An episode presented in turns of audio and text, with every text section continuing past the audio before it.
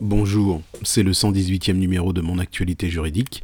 Aujourd'hui, toujours au regard du petit licenciement économique, je réponds à la question suivante. Comment se déroule la procédure après la consultation du CSE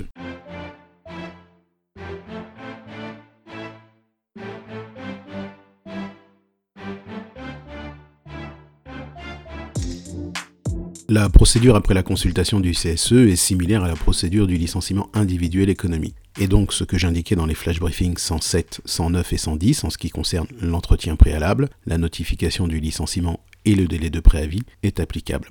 Tout d'abord, comme indiqué dans le 107e flash briefing, les salariés sont individuellement convoqués à un entretien préalable. Le salarié est convoqué par lettre recommandée ou par lettre remise en main propre contre des charges. La lettre mentionne l'objet de l'entretien, la date, le lieu et l'heure de l'entretien, et la possibilité pour le salarié de se faire assister lors de l'entretien par une personne de son choix, membre du personnel de l'entreprise ou un conseiller du salarié. L'entretien préalable ne peut se dérouler moins de 5 jours ouvrables après la présentation de la lettre recommandée ou la remise en main propre de la convocation.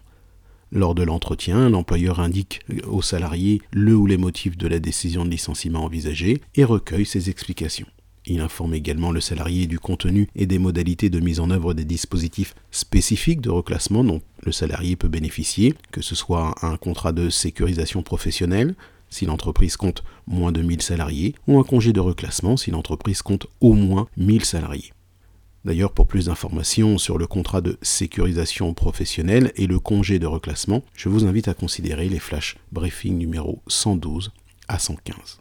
En ce qui concerne la notification du licenciement salarié, elle se fait par lettre envoyée 7 jours ouvrables minimum à partir de la date prévue de l'entretien préalable. Point important ici, il n'y a pas de délai spécifique si le salarié est cadre, comme c'est le cas pour le licenciement économique individuel.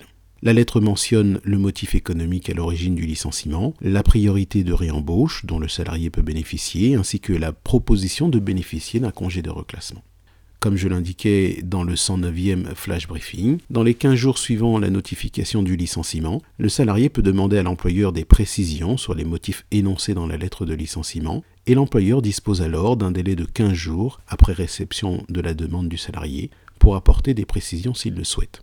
De même, l'employeur peut, à sa propre initiative, dans les 15 jours suivant la notification du licenciement, préciser les motifs du dit licenciement. Notez également que dans les huit jours qui suivent la notification du licenciement au salarié, l'employeur est tenu d'informer la DIREC, c'est-à-dire la direction régionale des entreprises, de la concurrence, de la consommation, du travail et de l'emploi. Bien sûr, après la notification du licenciement, le contrat de travail n'est pas rompu. En effet, le salarié reste tenu d'effectuer un préavis, sauf s'il en est dispensé, ou s'il a accepté un CSP, un congé de reclassement ou un congé de mobilité.